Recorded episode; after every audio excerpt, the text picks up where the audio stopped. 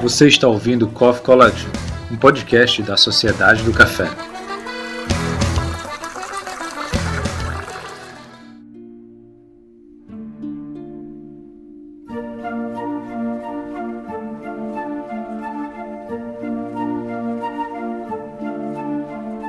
E aí, galera, sejam bem-vindos, dessa vez não para o CoffeeCast, para a primeira edição de uma nova linha de podcast que a Sociedade do Café vai estar lançando para você, ouvinte. Primeira edição do Coffee Collection. É, vai ser um, um podcast gourmet para você que é fã de autores diversos. É, é uma nova linha que a gente está experimentando. Se, der, tudo, se tudo der certo, a gente vai dar sequência. Se não der certo, a gente descontinua. Mas para você ouvinte, mais uma opção da Sociedade do Café. Essa nova linha de podcast que a gente vai estar lançando que nós estamos lançando. A gente vai estar lançando, parece coisa de atendente de call center, né? tipo assim, que mistura verbo com gerúndio. Pois é. Mas essa linha que nós estamos lançando agora é para debater principalmente autores importantes da cultura pop. Então, Coffee Collection será referência para você para que a gente possa discutir um pouco da vida de alguns dos gênios que alguns vivos, outros que talvez não estão vivos ainda, Não e outros não vivos, vivos né? de jeito nenhum, e as suas obras.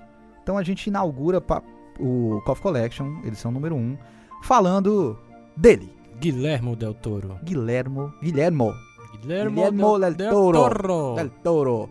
Então esse primeiro Coffee Collection dedicado a um dos maiores diretores que Hollywood tem apresentado, com uma mão é, autoral muito forte, com uma forma muito peculiar e um estilo muito próprio. A gente inaugura agora o Coffee Collection, Guilhermo Del Toro. Aqui é o seu Dharma e Del Toro Fuerte nunca tira sua máscara. Del Toro Fuerte! É, isso é Jack Chan.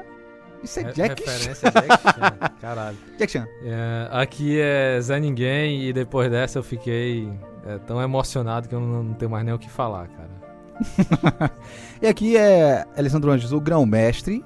E ele não é Friboi, ele é Del Toro. Ah, eu consegui uma pior do que a tua. Graças a Deus! Então é isso, galera. Primeiro episódio do Coffee Collection para a gente falar sobre Guillermo Del Toro. Vamos nessa.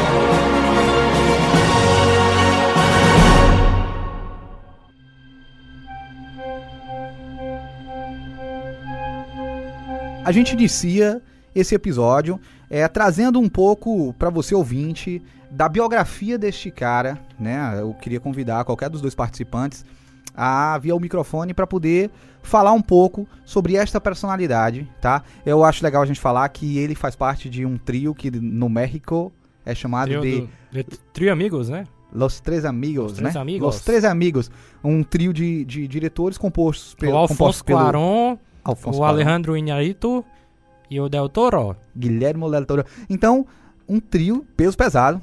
Concorda comigo, Zé Ninguém? Principalmente o Del Toro, né? Sim, é tipo o jovem nerd velho. É igualzinho. é igualzinho, ó. Mas só, só gente de peso, é uma, uma boa safra de diretores, né? Quaron, assim, um- acho que pra mim um dos melhores diretores que eu já tive a oportunidade de ver. Amo o Gravidade, o filme dele. Pra mim, uma obra assim que, ai meu Deus do céu. Inclusive, escrevi recentemente um artigo sobre Gravidade. Melhor Harry Potter é o dele, né, também. Melhor Harry Potter é o dele. Concordo com você, concordo plenamente. Eu não acho. Acho que o último ainda é muito foda. Não, mas é questão de gosto, né? E o Birdman. E o Birdman, né? Uh. E aí eu vou falar do outro também, o Inharito, que também é um cara que dispensa é, apresentações, ganhador de Oscar, né? O cara responsável por trazer luz ao Bird, além do Birdman, né? O Regresso. o Regresso. Gente, que filme lindo. É Sim. bom. é E a bom. gente vai ter agora e, e o primeiro cast começa com o nosso querido Guilherme Del Toro, que talvez desses autores, que- desses diretores que a gente está falando, é o que tem um, o percurso um pouco mais longo e o que talvez tenha um pouco mais de é é mais conhecido para o público de cultura pop, cultura nerd, né? Então, por é. favor, apresentem. qual- mas antes de começar, qual o, o objetivo desse cast? É a conquista! É, por que, que a gente resolveu é, falar do, do Del Toro? Porque é uma, era uma ideia que já, já, a gente já tinha há muito tempo pra falar, mas que veio à tona principalmente nos últimos dias, porque ele tá ganhando muitos prêmios com o novo filme dele, A Forma da Água, né? Ele já ganhou Globo de Ouro de melhor diretor, de melhor trilha sonora, aí ganhou o Critics' Choice Awards também, recentemente ele ganhou o de uh, dos produtores de Hollywood, melhor filme do ano. Então, é bem provável que ele ganhe muitos prêmios no Oscar, né? Tá, tá Sim. encaminhando pra isso.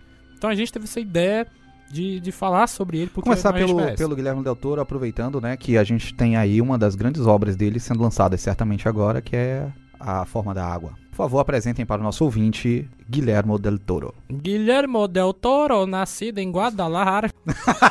Não, mas o Del Toro... A gente ia apresentar esse episódio todo em... Espanhol, Portunhol. né? Portunhol. Portunhol, portunhol, Portunhol. né? Eu vou, vou fazer a tradução simultânea. Guillermo Del Toro, nascido Guilherme Del Toro, em Guadalajara, nascido em Guadalajara. Acapulco. nasceu em Acapulco. ver. Não, nasceu em Guadalajara em 9 de outubro de 64 e, e ele foi um cara que foi criado pela avó e na adolescência ele criou um gosto por, por cinema, né? Ele, como todos nós aqui da sociedade, né? E depois ele passou a trabalhar com, com maquiagem, se eu não me engano, né? Sim. Com, com um cara, um cara É, ele- chamado ele- Dick Smith. Ele, Paul Smith. né? Sim, ele foi aluno do Dick Smith.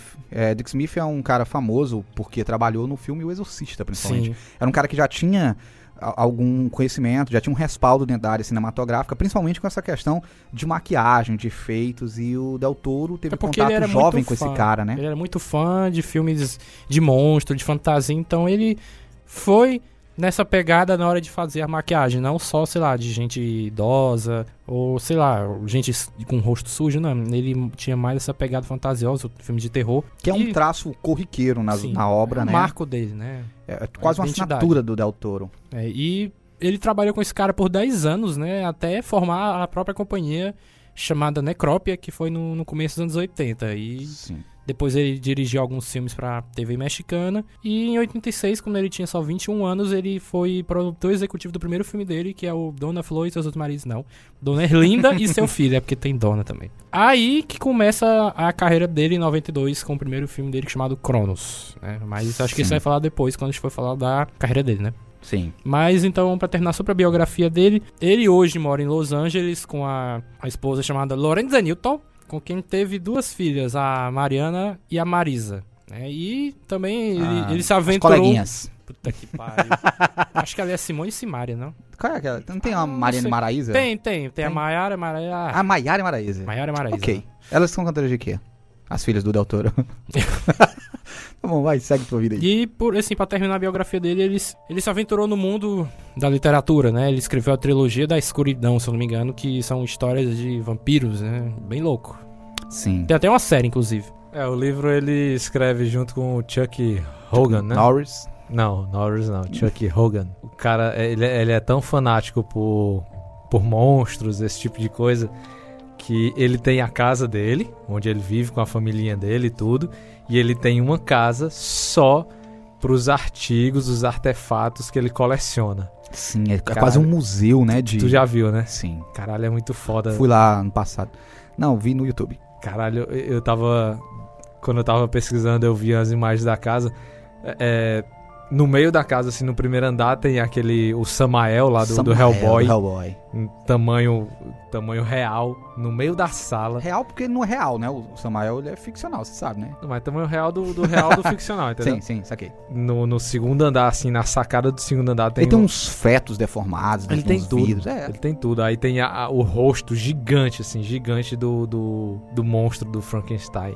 Sim, Caralho, sim, sim. muito foda. Eu vi, eu vi, é, tem essas imagens no YouTube, se você quiser, ouvinte, dá uma olhadinha no que a gente tá falando. É, se o editor tiver coragem, a gente bota o link de algum dos vídeos É, aí, de alguma das entrevistas do preguiça. Del Toro no YouTube pra você olhar. Ou se você quiser, pode pesquisar no próprio YouTube, que facilmente você encontra essas imagens, né? O Del Toro, ele não esconde essas coisas, né? Ele é muito fã e nessa casa que ele mantém esses objetos, de vez em quando ele dá uma entrevista lá e é realmente essa coisa de encher os olhos. Cara, eu tô tentando montar o meu quarto, né? Botar uns actions lá e tudo, action figures.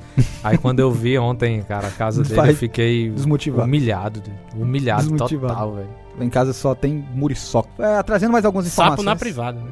Rato na privada, rato na privada. Já, já aconteceu, há um Aconteceu, histórico né? aí. Essa história um dia eu conto aqui no CoffeeCast. No CoffeeCast não, Coffee Collection! Só mais algumas informações em relação a esse diretor. É interessante a gente dizer que ele é um fã declarado de Hitchcock e Tolkien.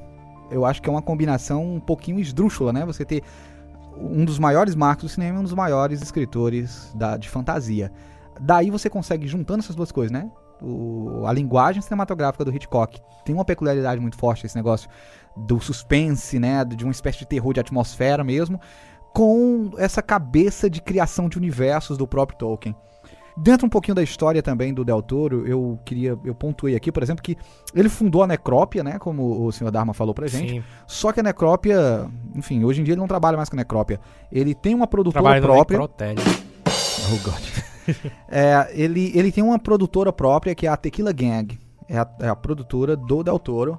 É, ele também foi o cara que fundou o Festival de Cinema de Guadalajara. Ele é cofundador. Olha aí que Não foda. tinha um festival de cinema em Guadalajara e a figura do Del Toro foi um dos fundadores, né? E fora isso, eu achei interessante falar também que ele é um cara que ele tem uma relação muito forte com o México. As primeiras produções dele são lá também. Eu diria inclusive que assim, o Del Toro, ele produz no México ou na Espanha, aí ele faz obras de arte. Aí quando aí ele faz uma parada foda, todo mundo gosta, ganha altos prêmios em Cannes, aí o, o mercado hollywoodiano vem pra cá, vem pra cá.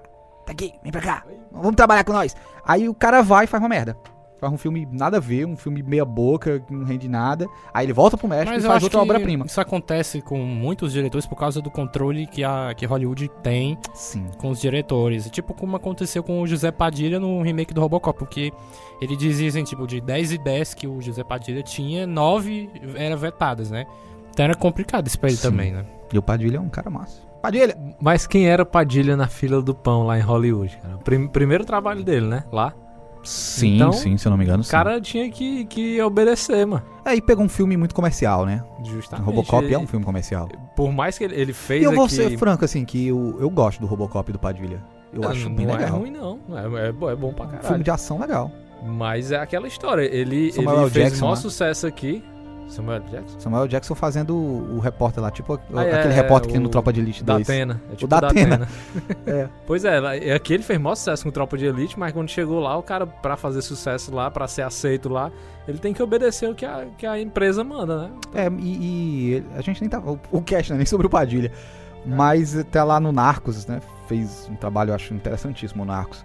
Mas, é, prosseguindo, eu acho interessante que o, o próprio Del Toro, ele tem uma, um- uma certa mágoa com, com essa questão, porque ele diz que foi obrigado, numa, numa das entrevistas que ele deu, a fugir do México, porque o pai dele foi sequestrado, né?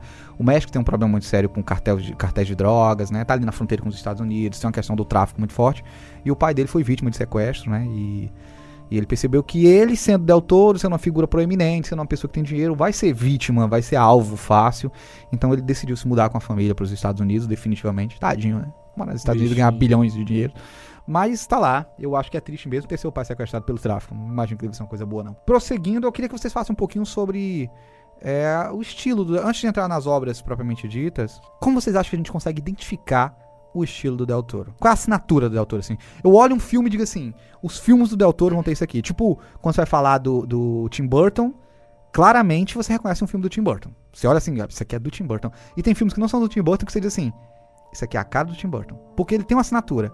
Outro cara que tem uma assinatura muito marcada é o Tarantino. Shyamalan também tem uma característica, ele tem um estilo de fazer as suas coisas. Zack Snyder tem. Então, geralmente, esses diretores, assim, que se destacam um pouco, eles têm um- uma cara. Qual é a cara do Del Toro? Só pra né, deixar claro que agora o cast acabou de ser abençoado, né? Já que foi falado o nome Zack Snyder, então... Inclusive, inclusive, a gente tem um episódio prequel, eu acho que podia ser contado como primeiro, o episódio zero. Pra abençoar. Tipo o que o Zack Snyder fez com o Homem de Aço, fingindo que era o primeiro filme do universo DC. né? Que eles lançaram Batman Superman e inventaram que o primeiro Homem de Ferro é Homem de Aço. Mas é bom. Enfim, vai. Sim, voltemos ao Del Toro. Eu, sinceramente, eu, eu não consigo, cinematograficamente falando, é, é, distinguir um filme dele, não. Tipo, o... o- Você acha que, tipo, você olha o Labirinto do Fauno e o, sei lá, o Espinho do Diabo, e você não acha que esses filmes eles têm uma marca, assim? Mas eu, eu não consigo ver, como tu disse, o- o- A assinatura. a assinatura do, do Tim Burton. Do Tim Burton você reconhece de longe, velho. Mas o, o dele, eu sinceramente eu não consigo é, é, ver um, um, sei lá, cinematograficamente falando, é, é, sei lá, uma paleta de cores que ele usa, ou então um, um, um estilo de câmera, eu, eu, não consigo distinguir. Agora, se tiver o Doug Jones, aí você sabe, não, é do. do... Ron Perlman é, o Doug Jones. Mas, é, até não precisa, eu acho que nem precisa ser uma coisa estética, sabe? Porque, por exemplo, o Shyamalan, é, falando, a gente vai falar, o podcast não é sobre o Shyamalan, mas eu vou dar o um exemplo do Shyamalan. É, Shyamalan, como é que é? Shyamalan. Shyamalan. É. é. ele, ele é um cara que ele não tem uma identidade demarcada por uma característica visual, assim, não é uma forma de filmar especificamente. São os plots. Ele tem uma assinatura de plots, né? Você sabe que um filme de Shyamalan vai ter um plot twist né? E geralmente são plot twists, assim, completamente bizarros, assim, ele, ele dá umas viradas muito loucas nos filmes dele. Eu acho que talvez a, a marca do Del Toro seja mais nessa linha, assim, acho uma que coisa... os monstros, então. Monstros bem feitos. É o que eu ia dizer agora. Eu acho que, na minha opinião, a marca do Del Toro, quando você vê um filme, ou algo que tem um, o dedo do Del Toro, é principalmente é, os monstros ou algum elemento fantástico. Não, não necessariamente tem, tem, que ter um monstro, mas qualquer coisa assim fantasiosa e que, sei lá, misture com a realidade. Puta, isso, é, isso aí é Del Toro total. Ou algo que, como eu tava falando com o Grão-Mestre em Off, que é um filme do, da Colina Escarlate e com a Espinha do Diabo. Ambos têm fantasmas. Mas não é uma história de fantasmas, ele é com fantasmas. Então, é uma coisa que o Del Toro ele consegue fazer, não todas as vezes bem, tanto porque eu não curti muito a Colina Escarlate. Mas eu, eu considero isso como um, uma assinatura dele. Sim, ele... eu acho isso legal ser pontuado, né? Porque isso que você falou eu acho interessante, né? Não é uma história de fantasmas, é uma história é com, fantasma. com fantasma. Quer dizer, os fantasma, fantasmas estão lá, mas a Só história pra complementar a história. Os personagens. O Labirinto do Fauno é muito isso. Ele tá Também. contando a história de uma família na Guerra Civil Espanhola. É depois, é depois. E tem os elementos mágicos ali. Só que o filme não é sobre elementos mágicos, né? O filme, a, a trama do filme corre paralelo a isso. Né? Tem elementos mágicos, são filmes com elementos mágicos. Eu concordo com você. Acho que a assinatura do, do Del Toro é muito essa. Criação de mundos fantásticos. E acho que o Zé Ninguém falou uma coisa que eu acho extremamente interessante. Essa criação dos monstros. Ele é muito é, é, engenhoso é, até porque ele trabalhou muito tempo com maquiagem, né? Então ele é muito criativo, ele carrega muito as criaturas dele. Você vê um Hellboy, o 2, por exemplo, tem uma cena numa feira que tem uma infinidade de criaturas. E a inventividade dele para colocar essas criaturas, né? E não é CGI, não. É tudo maquiagem ou animatrônica. Maquiagem, essas coisas. Então ele é esse cara de ele vai lá e constrói. Uma coisa que o George Lucas tem também muito forte, né? No começo. Star Wars. No começo. De, eu ainda acho que o George Lucas é muito inventivo. Mesmo os, os, novos Star Wars, eles têm esse negócio de nos apresentar coisas muito novas, coisas que a gente nunca viu. Não, não é isso. É, é mais por questão do CG que ficou tosco, mas, mas eu, eu entendi o que você quer dizer. É, então, eu, eu puxei aqui alguns pontos que eu acho que... Eu, eu, assisti recentemente uma entrevista do Del Toro, e ele falou que tem alguns pontos que ele considera cruciais. Assim, são prioridades para ele. É, primeiro, ele gosta de trabalhar com efeitos especiais, maquiagem e figurino. Ele diz que isso é o foco dele num filme. Então, parando para analisar os filmes do Del Toro, faz muito sentido, né? Faz. Todos os filmes dele tem um negócio de figurino, um negócio visual muito forte, né? Até o Pacific Rim, que é um filme um pouco mais descolado, visualmente é um filme assim, muito carregado de detalhes, muito cheio de, né? Ele é um cara que ele foca nisso, no, no, no visual, no detalhe. Você vê uma maquiagem de um monstro do Del Toro, ela é muito meticulosamente pensada, trabalhada. Ele desenha. Ele desenha vê... tudo antes. Isso, é isso que eu ia dizer. Ele lançou um livro agora que é um o... Sketchbooks, né? É, eu não lembro o nome do livro. É Cabine da, de Curiosidades, uma coisa assim. Que são os, os desenhos dele para os filmes, as coisas que tem o desenho do Hellboy, tem o desenho do, do Homem Pálido lá. A, o, a primeira imagem que ele é, é, mentalizou, né? O que ele idealizou do Homem Pálido tá lá e depois foi um pouquinho mudado pro filme. Mas o livro é com essas curiosidades sobre, sobre é, o estilo de produção dele e, e como ele viaja nas coisas. Sim. É, sim, perfeito. E eu ia falar desse livro também, ele, ele na entrevista que eu vi com o Del Toro, ele falou bastante que ele gosta de trabalhar com tudo desenhado, com tudo escrito. Ele faz os sketchbooks, ele risca tudo, ele diz como é que ele quer. E ele, ele, ele diz que como é que é o processo dele de trabalho? Ele, ele faz tudo à mão, aí ele coloca lá as texturas, a paleta de cores que ele quer, né? Como é que vai ser figurino, ele coloca tudo lá. E ele faz questão de distribuir esses sketchbooks para todo mundo da equipe dele. Ele quer que todo mundo tenha isso em mão. Aí ele, porque ele acredita que todo mundo tem que estar na mesma linha. Porque se algum dos lados disser que não dá pra fazer, ele vai lá e refaz antes de passar isso pros programas de edição, antes de passar isso pra frente, porque ele diz que é muito mais fácil recomeçar. Ele diz inclusive que o papel é o programa de edição do pobre, né? E eles que preferem trabalhar com papel do que trabalhar com os programas. Então ele primeiro senta todo mundo e tem outra coisa bacana que todo lugar que eu vi falando do Del Toro mencionou é que ele tem uma forma de lidar com os atores que é muito bacana. É, ele gosta de conversar, ele gosta de conhecer os atores dele para se sentir bem, para entrar na cabeça daquele ator, para a pessoa se sentir confortável. Tem até uma historinha de bastidores quando ele tava gravando o Labirinto do Fauno com a guriazinha, né? Com a criança, e a, a gravação tava sendo à noite. Aí ele começando a conversar com ela para explicar como é que ia ser a cena, ela pá, bocejou na cara dele, né?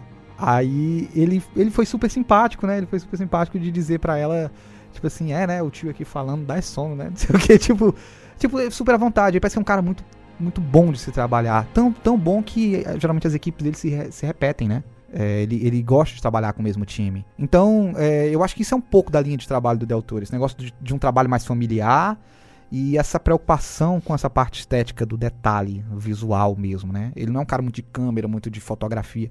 Ele é um cara do figurino, ele é um cara da maquiagem, ele é um cara de criar mundos fantásticos. E outra coisa que eu acho que é uma coisa que a Pixar faz muito. Criar mundos fantásticos. Isso que você tava dizendo do, do, do figurino, do design de produção, eu acho que tudo isso culmina, acaba- culminando que transforma ele num, num excelente diretor. Então, eu acho que, tipo, eu, tava, eu tô na torcida pelo Christopher Nolan e o Dunkirk, mas se ele ganhar pelo melhor filme e por melhor diretor, eu não vou ficar triste, eu vou ficar feliz que isso é uma porra também, porque eu gosto do cara. Sim. Então, só fechando aqui, né, o que eu tava fazendo um comparativo dele com a Pixar é isso, né, que a Pixar tem esse negócio de cada filme dela, ela cria um universo, e é um universo crível. Ela cria todos os detalhes. Você vai fazer um filme de monstros, aí tem o negócio das portas, aí tem os monstros antigamente, aí tem os monstros do Yeti que mora no, no- Enfim, eles conseguem unir tudo no universo. Aí no filme seguinte é um filme de carros. Aí você vai assistir, até as mosquinhas são os Fuscas, né? No carros. Então a Pixar tem esse negócio. E o Del Toro consegue trazer isso pra cá também. Ele cria universos. Você assiste um Hellboy, você cria, assiste um, um Labirinto do Fauno. E você acredita naquele universo que ele tá criando, né? E é muito engenhoso, ele é muito inventivo. Assim, ele traz soluções que são surpreendentes, esteticamente, visualmente, muito agradáveis de se assistir. Vocês querem falar mais alguma coisa sobre Guillermo, Guillermo del Toro? Fala espanhol, fala espanhol, Zé Ninguém. Eh, yo, yo pensaba que lo nombre.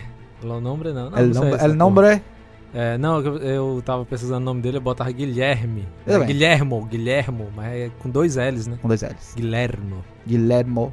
Guillermo, o nombre del Guillermo del Toro escreve-se com dois L. É, dois L? Como é é? Não sei. Eu não sei. Meu portunhol está muito ruim.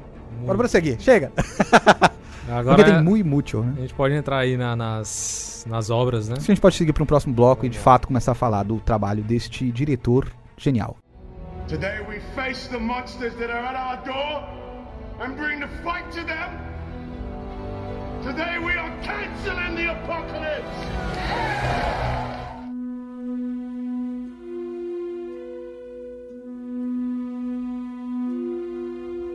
É, então a gente inicia esse bloco onde a gente vai falar da filmografia de Guilherme Del Toro. É importante esclarecer para o nosso ouvinte que esse não é um momento em que a gente vai falar de todos os trabalhos em que ele está envolvido, por exemplo, como produtor e roteirista. A gente vai focar aqui nos trabalhos do Del Toro enquanto diretor, porque ele tem uma extensa carreira também roteirizando e produzindo trabalhos aí. Inclusive, ele tem uma parceria desde 2010 com a DreamWorks, né?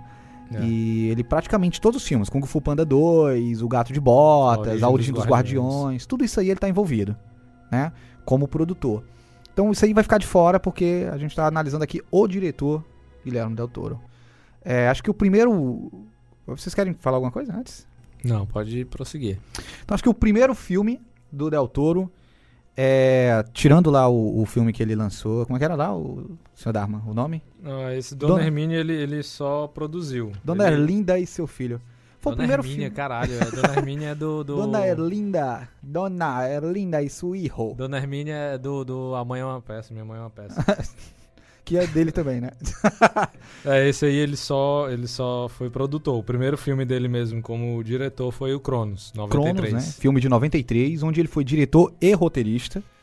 É, é um filme que, assim, É, é um filme mais antigo, acho que nem todo mundo teve acesso a ter assistido esse filme. Mas é interessante falar que ali a gente já começava a ver germinar aquilo que a gente conhece do Guilherme Del Toro. Acho que a gente vai passar mais rápido por esse filme, porque acho que nenhum dos três aqui assistiu esse filme recentemente. Infelizmente. Mas a gente fez uma pesquisa breve para poder trazer um pouco das informações em relação. É, é o primeiro filme em que ele faz uma parceria com o Ron Perlman. Ron Perlman está nesse um filme. casamento, né? Casamento. Deles dois, porque. Ron Perlman, Ron Perlman, que inclusive é o último ator Neandertal da... vivo. Verdade, verdade. Porque ele nasceu 10 mil anos depois da espécie dele. Ele, ele é um Neandertal. É, então, é um filme que basicamente ele conta a história de um vampiro Ele mistura é, é, vampirismo e alquimia. e né? alquimia. Ele é um filme que ele, ele brinca, ele tenta modernizar, ele foge um pouco do conceito que. A, gente vai ter duas modernizações, principalmente do mito do vampiro. A gente vai ter aqueles que seguem pela linha da Anne Rice, né? O Entrevista com o Vampiro, aqueles vampiros mais sedutores, que depois vão culminar nos vampiros brilhosos de Crepúsculo, por exemplo. E a gente tem uma outra linha que, tra- que continua trabalhando com aquele vampiro é, mais monstruoso, mas aí o, o Del Toro nos traz aí uma visão que é um é um vampiro pero no mucho, né? Ele tem um negócio misturado com alquimia mesmo, né? É. Ele tem um, um objeto, um item que dá imortalidade pra ele, né? É um filme que brinca muito com esse conceito de imortalidade e as pessoas vão estar ali atrás daquele objeto, porque quem tiver aquele objeto é tipo uma pedra filosofal, né? Que permite que, o- com que o portador ele seja The imortal. Chosen One. É, não imortal mesmo, que ele não morra, né?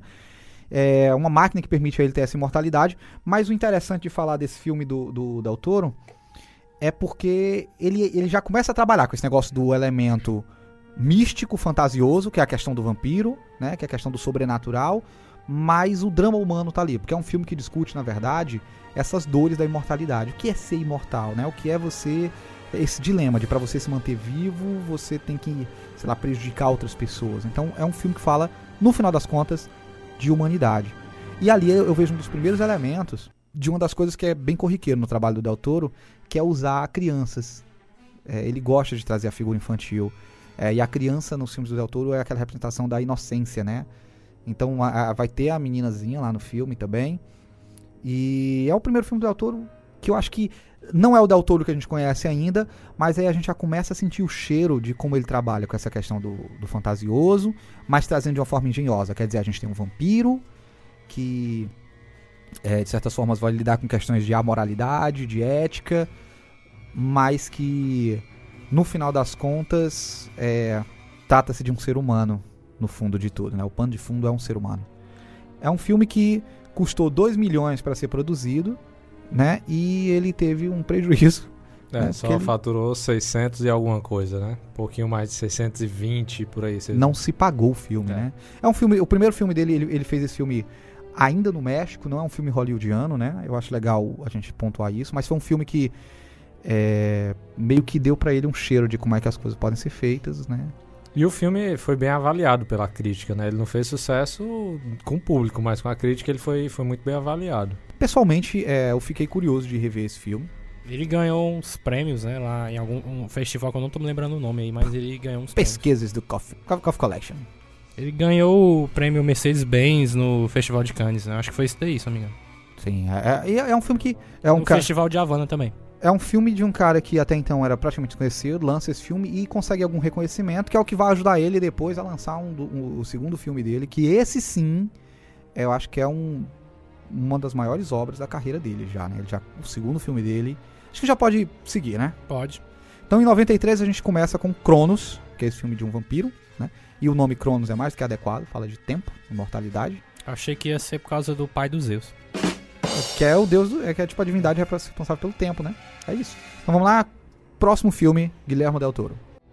Today we face the monsters that are at our door and bring the fight to them.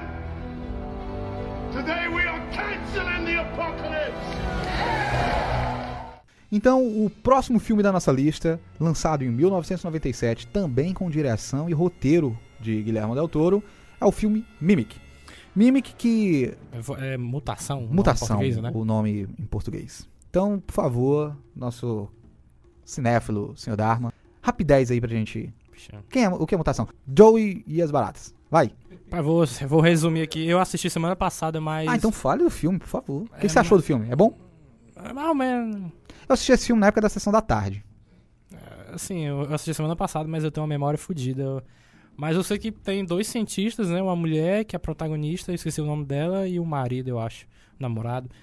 Ele, ela gosta muito de insetos, né? E faz uns experimentos com baratas, uma coisa assim. É o, o Projeto Judas, é uma coisa assim, né? Acho Projeto- que é Judas. Acho que é Judas. Se estiver errado, desculpem. É, faz tempo que eu... É, eu achei, é que eu assisti semana passada, mas mesmo assim eu não consigo lembrar. Não é um filme muito foda, assim, pra você assistir, né? É ok. Filme de monstro, de barata, né? que é um monstro. É, né? Eu concordo. Quando fica gigante, é um monstro que só uma porra, Não, né? Barata é um monstro. Principalmente quando voa, né? Se for lá no dicionário, tem barata e do lado tem escrito assim, monstro. é engraçado pensar que barata voadora é tipo uma guilhotina, né? Ela É. passa assim na sua cabeça a galera desviando, parece que tá desviando de um tiro, né? Já teve uma que foi na minha direção. Eu Taquei veneno nela, ela deu a volta, aí veio Esse- na esse- minha esse- direção. essa é a hora que a gente pede patrocínio pro Raio de Mata Baratas? Baigon. Baigon. Mas aí, como é que é o filme? Mutação, é, pelo, que eu, pelo que eu me recordo vagamente, ele vai tratar dessa doutora que a gente. Anônima agora, que a gente não lembra o Ah, nome. Mira, Mira Sorvino. É? É o nome da atriz. Mira, Sorvino. Não conheço Mira Sorvino. Fez muito sucesso na década de 90, mas não lembro porra nenhuma dela. Sei nem como é a cara dela. Pois é. É Mas Mira Sorvino, mencionada aqui no nosso Call of Collection hoje, é a protagonista, ela vai interpretar uma doutora que ela, como o senhor Dharma muito bem disse, faz experimentos com insetos, né? Ela tem um nome, né, pra, pra quem? Entomologista? Como é que é? Essa Sei lá. Acho que não é que, que biólogo. mexe com inseto. Pois é. E eles fazem experimentos com essas baratas, né? Que são baratas mesmo, nojentas. E essas baratas, é o projeto Judas, se eu não me engano o nome é justamente esse. E essas baratas, é, enfim, o experimento acaba e ela deixa pra lá. E todo mundo acha que tá tudo bem. E nessa época tinha muito filme de inseto, né? Década de 90. Tinha aquele É. de aranha gigante. Tinha Aracnofobia, que é um dos filmes que eu tenho mais pavor na minha vida. Malditas aranhas. Malditas Aranhas, tem filme de formiga, tem filme de tudo. Tudo que é inseto. Mas esse é extremamente interessante porque é, ela acha que as baratas estão mortas, que o experimento acabou, só que elas sobrevivem. Ela- esgoto, ela, teve né? a, ela teve a ilusão de achar que ia matar baratas, né? Que extingui-las. As baratas vi- vivem da- desde a época dos dinossauros. Os dinossauros se fuderam e elas ficaram lá. Sim. Tu acha que elas vão morrer simplesmente depois de um Sim, Se experimento? atacarem a Terra com bomba atômica, só barata. Mas o que eu ia dizer é. Fala, sério, ninguém. Não, cara, porque é, A gente tá fugindo do Del é, barata não, não morre, não, cara. Não, também acho Mas que tu pega a chinela, estraçalha a barata. Estraçalha, ela fica só o pó, só aquele melado lá no chão. Aí tu vira assim a cara pra falar com, a- com alguém. Quando tu volta, não tem mais nada Tem lá. mais Ela nada. foi-se embora. Meu irmão, aí a doida acha que vai matar a baratinha. É, barata mutante. morreram. Aí o que acontece é que nos esgotos elas começam a, a se procriar e elas continuam é, crescendo, assim, crescendo literalmente, não só em, em número, mas em tamanho. Elas estão sofrendo mutações, até que o ponto de que elas chegam a ficar do tamanho humano. São baratas do tamanho de pessoas. Gente, você, olha você ouvindo, se você tem medo de barata, você imagina uma barata voadora do tamanho de um helicóptero, né? É, essa um- barata pega no ônibus assim do teu lado. Caralho. Mas, enfim, é um filme bem, bem gore. Eu acho que eu posso chamar de gore, né? Bem, bem, sei lá, Não é tanto gore, mas ele tem um pouquinho ali. Tem, é, pronto, eu, deixa eu trocar, ele é meio trash. Pronto. É, ele é bem trash. Ele é bem tosquinho. Tem o Josh É. Brolin. Tem o Josh Brolin o Thanos. Mas o Thanos não mata baratas. Não dá. Não, ele, Pode é ter morto, todas as joias. ele é morto por uma. Pode ter todas as joias do infinito, mas não dá pra vencer Cara, o cara é baratas. morto por uma barata. Ele vai matar o Visão, mas não mata uma barata. Mata o Homem-Aranha, mas não mata o Homem Barata. mas enfim, são baratas grandes e o filme todo gira em torno disso, de baratas. Ah, legal, é importante pontuar aqui que são baratas canibais. Elas passam a comer carne humana. Então, a doutora vai aos esgotos, junto com a galera lá, com aqueles figurantes que morrem, pra tentar exterminar, pra não deixar que elas façam colônias espalhadas por todos os esgotos de Nova York e isso vire uma infestação. Então o filme é mais ou menos isso, gente. É um filme que se passa em esgotos com baratas gigantes que comem pessoas. As primeiras baratas que fugiram do experimento são as baratas do Joe e as baratas. Elas ficaram, né, falando. É, aí só pra complementar aí o que tu disse, o primeiro trabalho, né, do, do casamento, outro casamento do, do Del Toro, com Do- é, esse no caso com o Doug Jones, né, começa aí no, no Mimic, né, Sim. o primeiro trabalho deles dois juntos. Tá, ele é uma das baratonas lá. É, ele é uma das baratas. Tu achava que ele ia ser o quê, Davi? O, o doutor, o médico, né? O cara, o cara é estranho, só faz monstro ser uma barata, mano. É. É uma barata. Ele é um dos poucos caras que pode dizer que interpretou uma barata no cinema. Ué, É um filme que também não deu lucro, né? Ele gastou 30 milhões e arrecadou aí 25 e um quase, Um quase centavo. 26, quase 26 milhões. Então, E é o primeiro filme do Del Toro é, na indústria hollywoodiana. É um É. filme que ele, ele saiu do México após o, o primeiro filme dele lá, o Cronos, e aí ele é convidado, eu não tô dizendo, ele faz filme no México, aí ele é premiado. Vai pros Estados Unidos e faz filme de barata. é, aí se lasca. Enfim, é, é um filme que não teve repercussão nenhuma. Assim, é um filme que, ok, é, é mais um daqueles filmes da década de 90, de inseto, de monstro, É, de Sessão bicho da Tarde. comendo gente. Filme de Sessão da Tarde. nem, muito- nem Sessão da Tarde não passaria mais. Eu assisti. Não, mas atualmente não É, passaria. não mais. passaria. E, e é um tipo, e é, e é um filme que, ele inclusive teve sequências, tá? Saíram direto pra Saíram direto pra DVD. né? Né? DVD Pra DVD não. não, na época VHS. VHS. Aquele, a- aquele verde, assim. É, Né? aquele que a gente chegava na locadora, duas fitas por Caralho. dois reais, três fitas por dois reais, pra passar o final de semana. Mas é, agora a gente vai entrar de fato num filme que eu acho que é um dos melhores da carreira do Del Toro. Today we face the monsters that are at our door and bring the fight to them. Today we are canceling the apocalypse.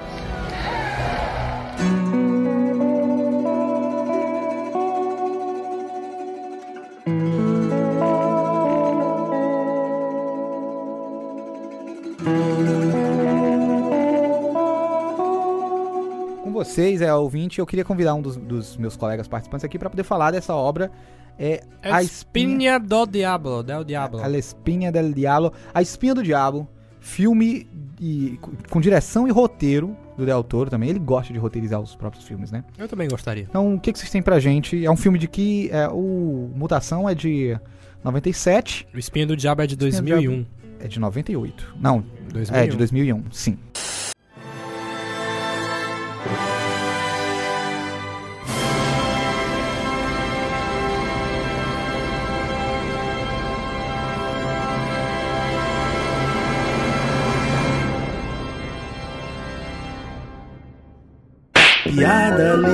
Literal. Não, mas assim, a história do da Espinha do Diabo, que não tem nada de diabo no filme, ele conta, se eu não me engano, se passa em, nos anos, no final dos anos 30, durante a Guerra Civil Espanhola que tava tendo, e é, é, é focado num orfanatozinho que tem, um- umas pessoas que trabalham, trabalham não, são os rebeldes, eu acho. Eles deixam um menino lá, que é o Carlos, porque... É, o, o guri, ele perdeu o pai dele, Perdeu o né? pai e ele é guerra, deixado no orfanato. deixado lá. Aí, beleza, ele fica lá, conhece outro- outros garotos e tem o clássico bully, né? Que depois, ao longo do filme, ele vai se tornando mais parceiro do, do Carlitos. Quero fazer uma pergunta. Qual o elemento... Porque olha como é, isso é presente no Del Toro, né? Qual o elemento sobrenatural? Eu vou che ia chegar nele Tudo bem, agora. Pois vai. Tem uma história de fantasma nesse filme. Porque até aqui a gente tá vendo uma história normal, né? Sim. de- da Guerra Civil Espanhola, que inclusive é uma temática que se repete, né, mais na frente em outra obra do Del Toro. E como a gente disse, né, o Del Toro tem esse negócio de trabalhar a fantasia, né, dentro de um fantasia universo e a real. realidade ao mesmo tempo, Sim. né? Ele, ele consegue mesclar. Pois é, mas nesse orf- orfanato, tipo, ano, um ou dois anos antes, um menino tinha morrido e ninguém sabe por quê. Como quem matou, como é que ele morreu.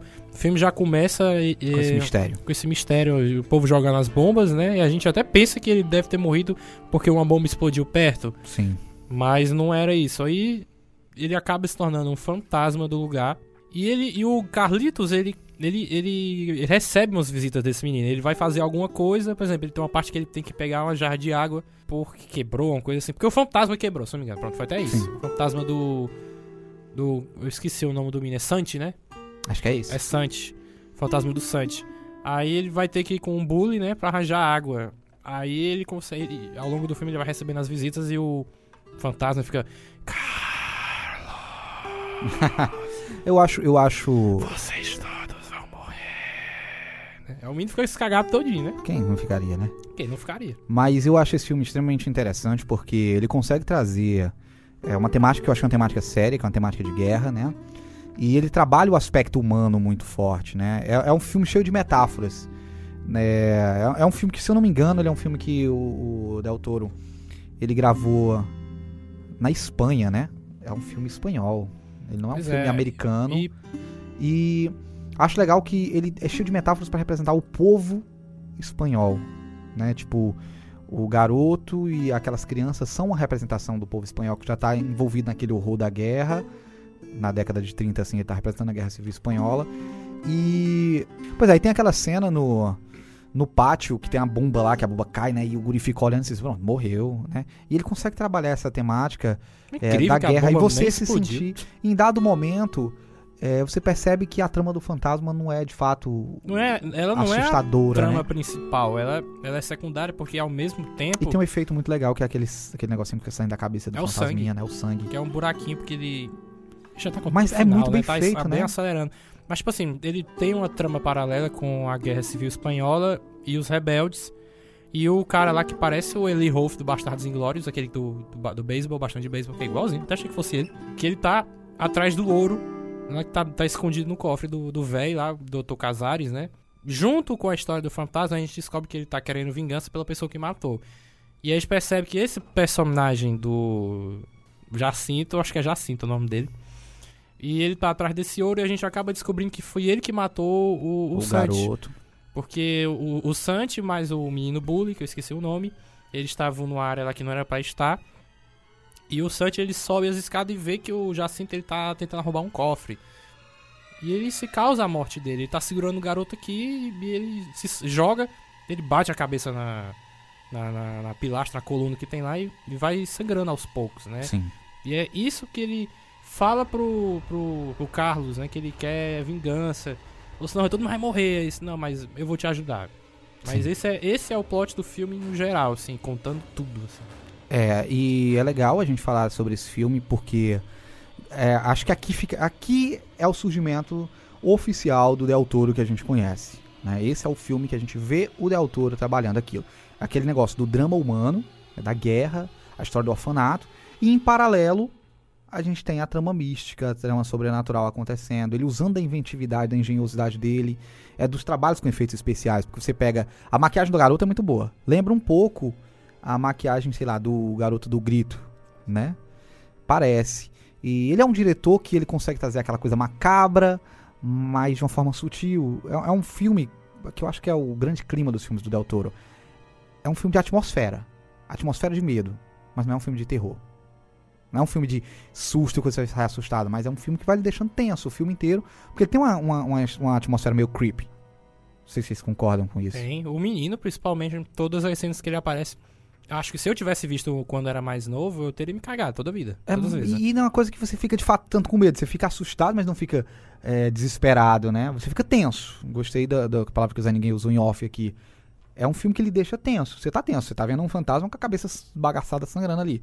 Mas é um filme que no final o fantasma não importa tanto. Ele tá contando uma história dentro de um orfanato, dentro de um contexto que a gente tá acompanhando. Né? E, e esse é- filme, Guilherme Del Toro. que tem um orfanato, qual é um outro filme que se passa no mesmo lugar, que tem produção do, do Del Toro?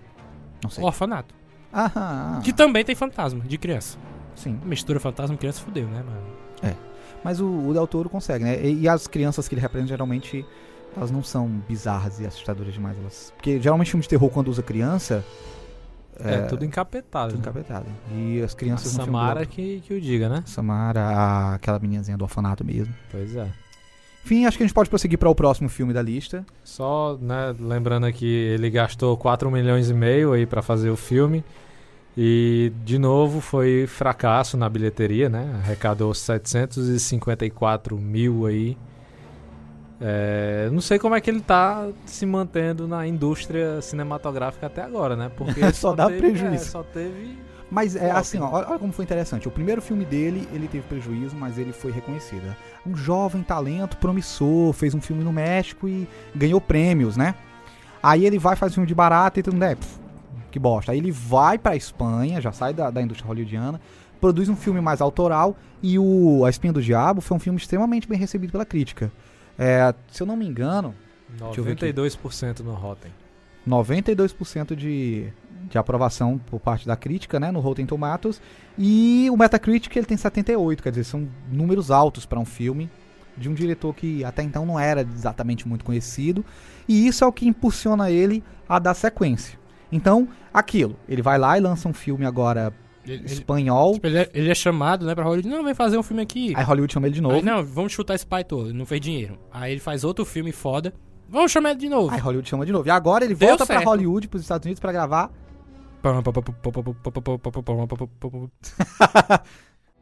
Today we face the monsters that are at our door and bring the fight to them. Today we are canceling the apocalypse. O melhor filme dele. Mentira, não.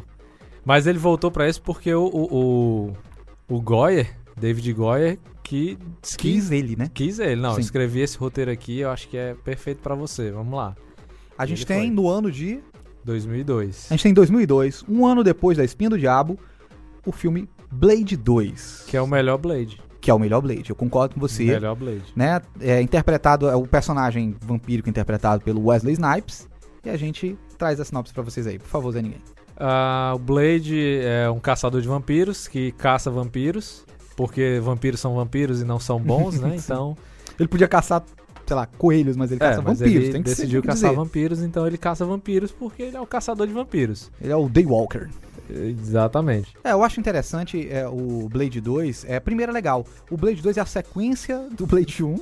Ah, vá! Mas ele é a sequência do Blade 1, que é um personagem dos quadrinhos. O Blade é um personagem dos quadrinhos. Ele é um caçador de vampiros, meio vampiro. né? Ele é metade meio vampiro, humano, meio vampiro. Né? metade humano. Eu falei isso? Metade vampiro, metade humano. Ele é meio humano, meio vampiro, tá? De novo aqui, se você não tinha ouvido. A parte de cima e E- a parte de baixo. Banda direita e esquerda. É, mas é, ele é um caçador de vampiros e ele é metade vampiro e ele usa das habilidades dele. Nos quadrinhos é bem aquele negócio de super-herói mesmo. Ele caça vampiros no submundo e outras criaturas, sei lá, sobrenaturais. E basicamente é um filme de ação. O Blade 1, tanto o Blade 1 quanto o Blade 2, bebe um pouco do sucesso do Matrix, das Wachowski, tanto é que a aparência... Não, mas o Blade 1, ele é de 98, se não me engano. O Matrix é de 99. Então, Matrix... Era uma coisa que a cybercultura naquela época tava pegando, aquele negócio de roupa preta e, e tudo, óculos escuro, efeitos de luta. A gente vê que as influências estão aí. Só que vamos falar do, do filme. Cara, eu, O que eu acho mais massa no, no Blade 2 é essa história de botar vampiro contra vampiro, né? Mas se eu não me engano, a história do filme é essa. Se eu não me engano, Justo. surge uma nova espécie de vampiros mais fortes, mais rápidos, Reapers. ágeis, Reapers, né? Que tem um visual foda, tinha que ser Del Toro, né? E tá, tipo, matando. Se eu não me engano, eles matam os vampiros normais, né? O Old Classic. Eles se né? alimentam de, de vampiros, é, é, como o Vampiro- o mestre comum, disse, né? aqueles vampiros mais Anne Rice e tudo, né? Aí, se eu não me engano, ele forma um time lá de vampiros que são, tipo, são inimigos dele, mas é aquela velha história. O inimigo do meu inimigo. Não, como é que é? É, o inimigo do... O inimigo do meu inimigo é meu amigo. É assim, né? Exatamente. Pois é, mais ou menos essa é a história. Eu também não lembro, eu vi uma vez e, par- e poucas partes depois. Assim, Mas o, o foda que eu acho é, é- é a equipe que ele monta, cara. Sim. É muito, é, é muito diversificado. Tem um japonesinho O lá. Donnie Yen. Donnie Yen com as espadas. Tem um cara gigante lá, carecão com martelo. E tem- tem o Daryl Dixon, que antes de se meter no apocalipse, tava lá matando vampiro. Quem, mano? Ah, Daryl. tá. É, o, o Norman, Norman Reedus, né? Reedus. Sim. Aí a gente tem de novo o Ron Perlman, né? Sim. Lógico, tinha que estar. mas eu acho muito massa é, essa construção do, da, da equipe. Você vê Sim. personagens muito diferentes um do outro e são, É, é basicamente uma história de super-herói. Aqueles vampiros é um grupo de super-herói, né? É, Cada um de um jeito. são os né? Vingadores ali. São os Vingadores Vampíricos. Mas é, é interessante que vocês falaram, né? Primeiro que ele tem os Reapers, né? Que vocês falaram aí. E, e o que eu acho mais interessante desse filme, assim, de longe, que mais saco. Quando eu penso em Blade 2, é a primeira coisa que eu lembro é do Reaper. Daquele, É- é um aquele estilo- primeiro. Porque ele é um vampiro e, e a maquiagem do Del Toro, olha como é uma coisa.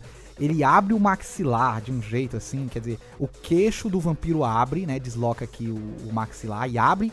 Aí a boca dele parece a boca do predador. Não sei se, né? É- E é tem uma um- língua é, parecida com a do Alien. Cara, é um monstro grotesco. Grotesco. Coisas que só poderiam sair da cabeça É um estilo de vampiro que a gente nunca tinha, pelo menos eu nunca tinha visto no cinema, e que ele tenta emplacar depois no, no- na série que ele produziu e dirigiu aí dois episódios, né, o The Stream, que é, é um...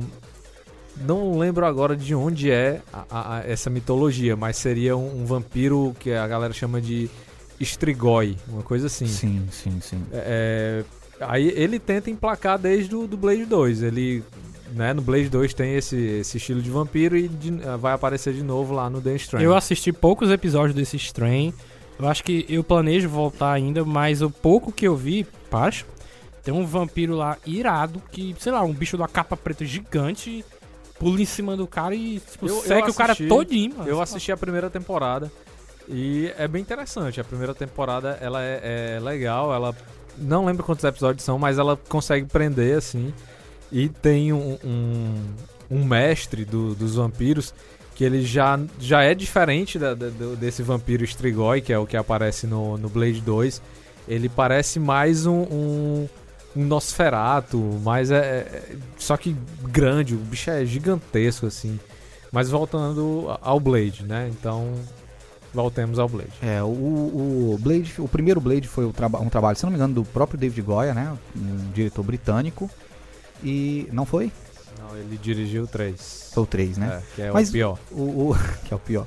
Mas o Goya escreveu o roteiro do Blade 2, entregou pro Del Toro. E é interessante a gente comparar o Blade 1 e o Blade 2 pra gente entender aí de novo a assinatura do Del Toro, né? O Blade 1 e o 2, apesar de serem sequências, você percebe nitidamente a mudança de direção, né? Você percebe esses elementos mais fantasiosos. A própria composição da equipe, né? Ser um negócio mais mágico, mais grande, mais exagerado. Os, os antagonistas, né? No caso, os vampiros, Reapers, são mais grotescos, mais monstruosos. É um filme mais gore.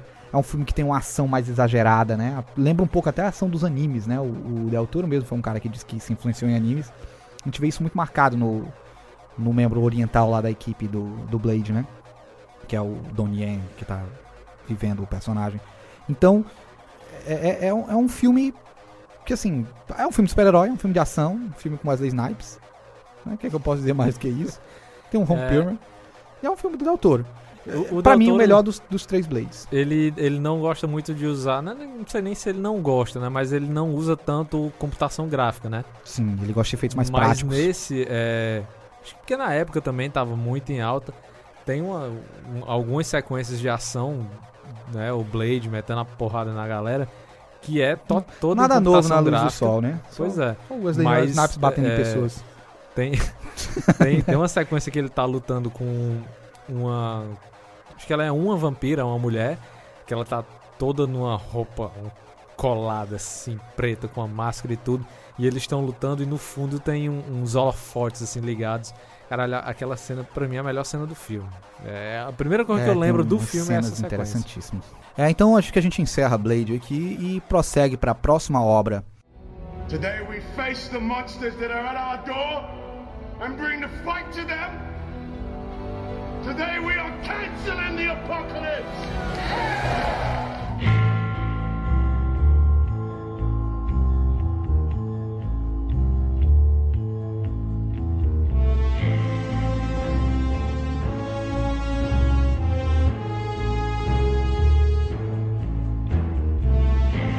A gente vai ter Hellboy, filme lançado em 2004, né, com direção também do Guilherme Del Toro, Personagem de quadrinhos de novo. personagens quadrinhos, criação do Mike Mignola. Filme americano, ele fez o Blade 2, fez algum sucesso com um filme baseado em quadrinhos e agora ele volta a dirigir um filme de um personagem de quadrinhos. O que, que vocês têm pra gente? Só voltando aqui no, no Blade, ele gastou 54 milhões e faturou aí 82 e pouco. Já Então, deu lucro, né? Foi o primeiro lucro dele. Foi 155 mais ou menos no total. De lucro, né, na bilheteria mundial. É, então, sobre Hellboy, tem aqui finalmente o Ron Perlman, né, o marido do Del Toro, transformado né, em protagonista. Primeiro filme em que, que ele é um protagonista. E assim, de, pra mim, o, Hellboy é definitivo. Vamos ver agora se sai o David Harbour, com o, novo, o nosso xerife do, do Stranger Things, como novo Hellboy. O capeta em forma de guri. Mas eu acho interessante ter uma curiosidade sobre esse filme, porque Hellboy, né? Significa o quê? Garoto do, do Garoto inferno, do né? inferno, né? Capeta em É tipo a versão masculina da Megan Fox, né? É, pronto, aí. Mas não é, não é nem isso. É, o Guilherme Del Toro disse que é um filme que o próprio nome se anula, né? Porque é um nome cômico, Hellboy, gente. Só que, por incrível que pareça, nos Estados Unidos o- a galera é, tinha um- teve cinemas que recusou o filme, porque era um filme Hellboy, né? Falava de inferno. Tem alguns estados norte-americanos que são muito conservadores. E teve lugares que o filme saiu como Hello Boy. Hello já Boy, por velho. causa do nome. Hello Boy, cara. Vai, o que, que a gente tem aí sobre A sinopse. Hellboy. Eve. Sinopse. Sinopse de Hellboy, que começa no passado, né? Que abre um portal lá de um. É um russo, né?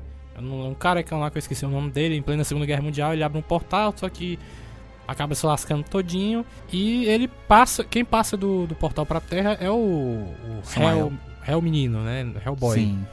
É criança ainda, praticamente. Filho do demônio, Bebê. e ele cai na terra. Filho de Lúcifer. E o, o, o John Hurt, né? Ele adota o, o menino, que ele, ele tem até um nome, mas a gente não sabe, né? Ele chama de Hellboy e pronto. E ele, ele, ele abre uma, uma divisão de pesquisa para, paranormal, uma coisa assim, né? E ele envia... Reúne os X-Men bizarros dele. É, o Abe, Abe, Abe, Abe Sapiens, né? Que é o o Doug Jones de novo, né? Que é muito parecido com o personagem do, do, do Na Forma da Água, que também é o Doug Jones. Mas, assim... Aí ele, ele investiga uns casos, né? E, e o, o russo lá acaba voltando. E ele tem que deter o cara. É, é basicamente essa história. Personagem, a gente tem o Samael, um demônio que ele é trazido, né? E ele se multiplica. E esse é o grande antagonista do filme que o Hellboy acaba enfrentando, né? É, trazendo aqui pro, pro ouvinte um pouco, é um personagem dos quadrinhos, como eu tinha falado anteriormente. E basicamente ele é o que? Ele é o filho do diabo, ele foi mandado pra Terra com a missão de destruir, conquistar a Terra, mas ele é criado pelo coroa lá no orfanato, é, na- naquela divisão de, sei lá, de investigações sobrenaturais, e ele acaba se tornando uma pessoa boa.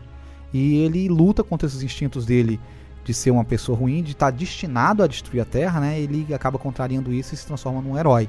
É, o sarcasmo da história, a ironia da história é essa, né? Que o filho do demônio acaba sendo o herói que salva a Terra em vários momentos. Coisa de quadrinhos, mas que aqui entra a loucura do, do Del Toro, assim, os efeitos visuais, o personagem dele, o Abe Sapiens, né, que é um, um homem anfíbio, né, é muito bem feito, assim, visualmente, a maquiagem é incrível, o Samael é muito engenhoso, né, É animatrônica ali. Anima- Algumas cenas são CGI, mas a maioria é foi o que animatrônica. vocês falaram, né, o vilão, que é um demônio meio quadrúpede com dois olhos, que tem uns, ca- umas tranças Dois não. parecidas. Tem vários olhos, né? Tem vários olhos, eu acho. E ele tem um- umas tranças parecidas com a do Predador. Enfim, é um monstro bem grotesco, que é a- a- o personagem que ele tem lá na casa dele, o Del Toro, né? O, o Tamanho real. action figure em tamanho real. Entre real. É, tamanho do, do animatrônico. E é um filme que, mais ou menos, aí tem um clima meio misturado de MIB, tem um negócio de MIB misturado com Lovecraft, né? Acho que é uma coisa bem, bem, bem louca. E é um filme que, assim, o Del Toro se diverte. Ele cria, ali tá tudo que ele precisa. É um universo maluco, cheio de, de criaturas bizarras, que ele pode brincar com a aparência, que ele pode brincar com figurino, que ele pode usar cores, que ele pode fazer umas maquiagens muito detalhadas, que ele bota umas coisas grotescas, bota tentáculo, bota dente, bota olho, bota... enfim... Ele consegue fazer o que ele mais gosta de fazer, que é essas aparências, que é essa É, estética. Agora que eu entendi porque você falou Lo- Lovecraft, né? Porque tem um monstro que o carecão russo quer trazer pra Terra e a gente só vê os tentáculos dele, é né? o. Cthulhu, o Cthulhu. O Cthulhu e o Nyarlathotep, né? É, o Nyarlathotep. É um deles. É, então a gente se- segue... Uma- segue... Assim, agora uma pena que esse filme não fez muito dinheiro, né? Ele custou 66 milhões, 66, olha. E faturou quase 100, 99 eu acho. 99 Mas ainda milhões. conseguiu fazer um segundo filme, né? Não sei como. É porque, assim, ele se pagou e, teoricamente, a... Ele se pagou, mas, mas tipo, o 99 é tudo. Estados Unidos, mas o resto do mundo. É legal também falar aqui do Ron Perlman como, como Hellboy, né? Porque ele tá muito bem de Hellboy, né? É assim, grandão, falastrão. O, per- o, o personagem é carismático porque ele é piadista, ele é bem né, ridículo. E eu acho legal dizer que parte da- do- dos músculos, do braço do, do, do ator que ele tá usando ali são Umas próteses, né? enxertos, próteses, né? É um trabalho de maquiagem, de figurino maravilhoso. É um filme que eu gosto muito por causa disso. Acho que os méritos maiores são esses. Today we face the monsters that are at our door and bring the fight to them. Today we are canceling the apocalypse.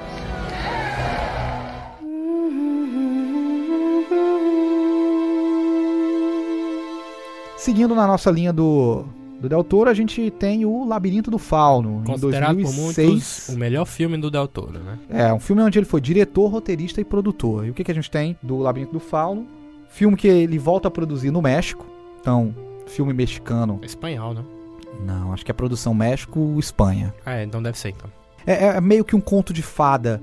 É, Alice no bem- País das Maravilhas, versão adulta. Eu diria mais que ele é um filme mais do, do- dos contos de fada dos irmãos Grimm, sabe? Porque os contos de fadas da Disney são bem infantis, mas os contos de fadas originais dos irmãos Grimm eh, são bem tenebrosos, são são pesados. E o, o Labirinto do Fauno ele vai mais pra essa linha. Por favor, E se passa em 1900, se passa em 1944, eu acho. Já acabou a Guerra Civil Espanhola, mas a gente sabe pelo contexto histórico que se tornou uma ditadura espanhola pelo Francisco, acho que é Francisco Franco. Então é na época que esse cara tava governando e conta a história de uma menina chamada Ofélia, que a mãe dela se casa com um capitão muito cruel, que eu esqueci o nome dele, mas eu vou chamar. Aliás, capitão, não é coronel, é capitão. E ela, ela, ela não gosta desse cara. Ela tem que chamar de pai ou chamar de capitão. Ela tem que chamar. Mas ele não é meu pai. Mas você tem que aceitar, é o que a mãe dela diz, né? Mas enfim, ela, ela embarca numa uma jornada de fantasia quando ela, ela, ela encontra um, um bichozinho na estrada. Eu não, não sei como é o nome uma daquele. fada talvez, Ora, né? é, É um ela se bichinho torna de- uma fada depois, né? Mas é um- uma muriçoca da, da, da Espanha, né? Sim. Um bicho do pau. E ela, ela, ela encontra um, um labirinto assim antigo, né? E ela Dentro de lá um dentro, poço, né? Tipo num um poço. poço e lá ela encontra um fauno que diz pra ela, ó, você é o a fauno é Moana. legal que o fauno é o Doug Jones. Doug Jones maquiado. Aí o, o fauno diz, ó, você é a princesa Moana, não a do desenho da Disney. Mas você é herdeira. Aí ele diz, ó, você é herdeira e tal, mas pra você voltar pra esse palácio magnífico, não sei o que, você tem que cumprir três tarefas, né?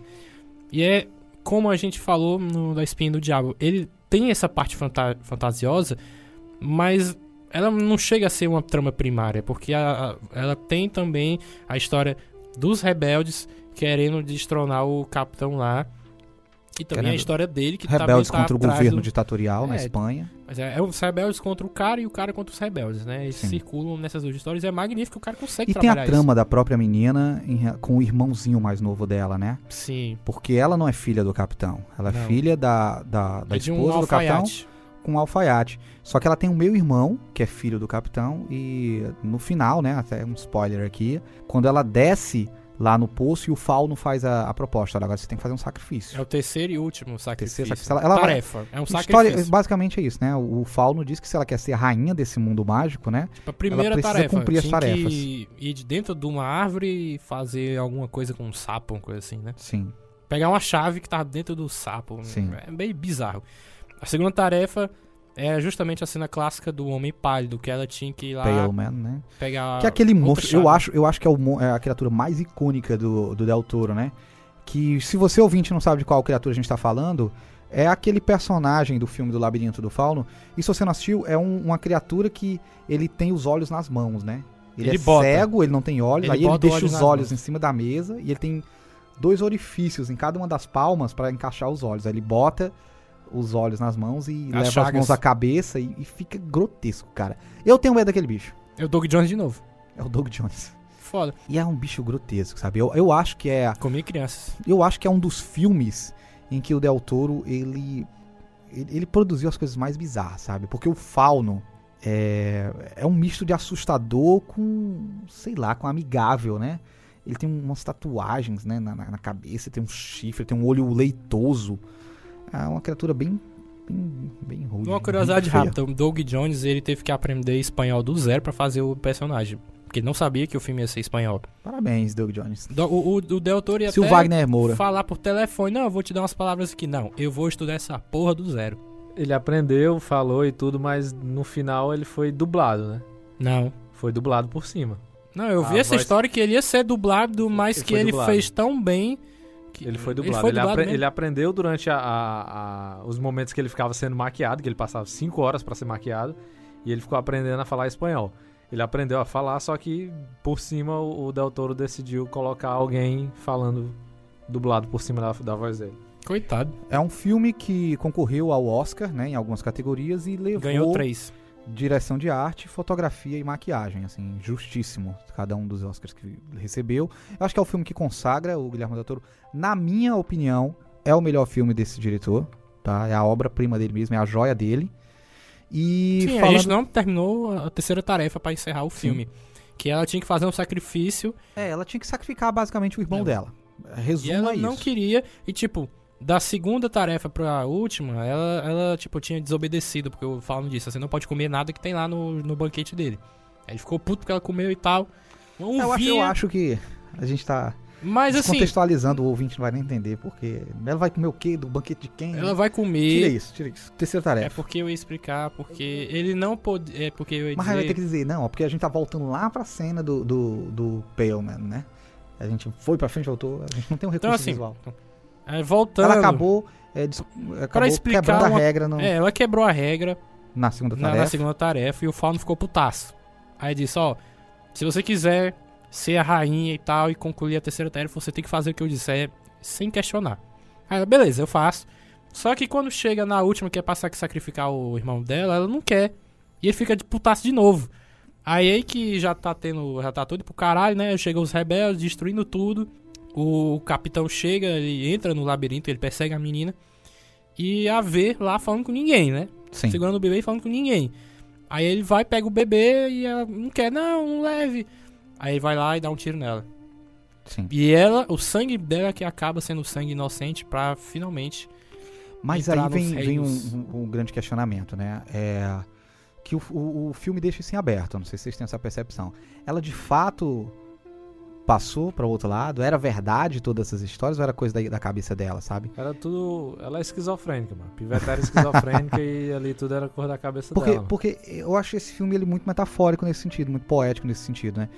É, em todo momento ele não ele brinca com essa questão de se de fato ela tá vivendo aquela jornada fantasiosa ou se aquilo tudo é criação de uma criança, da cabeça de uma criança que vive numa, numa- numa casa opressora. É uma válvula de escape Válvula dela, de né? escape de fugir dessa violência, né, desse universo. E no final ela leva o tiro e a gente fica sem saber se aquilo ali ela sonhando que ela foi pra esse paraíso, pra esse mundo mágico, ou se ela tá morrendo. Eu, eu acredito que ali foi tudo produção da, da cabeça dela. Também acho que E ela, morreu. papocou. Infelizmente, né? Mas. Então vamos avançar. A gente tá chegando no, no fim da filmografia dele, que ele é um cara que não tem muitos filmes, Tem né? 10 filmes. É, A gente. Hellboy 2. é, vocês concordam comigo que o Labirinto do Fauno é a grande obra dele? Acho que sim, pode ser considerada. Sim, pode prosseguir. já. Sim, então a gente tem, em 2008, o Hellboy 2, o Exército Círculo- Dourado. O Círculo Dourado é 15, mano.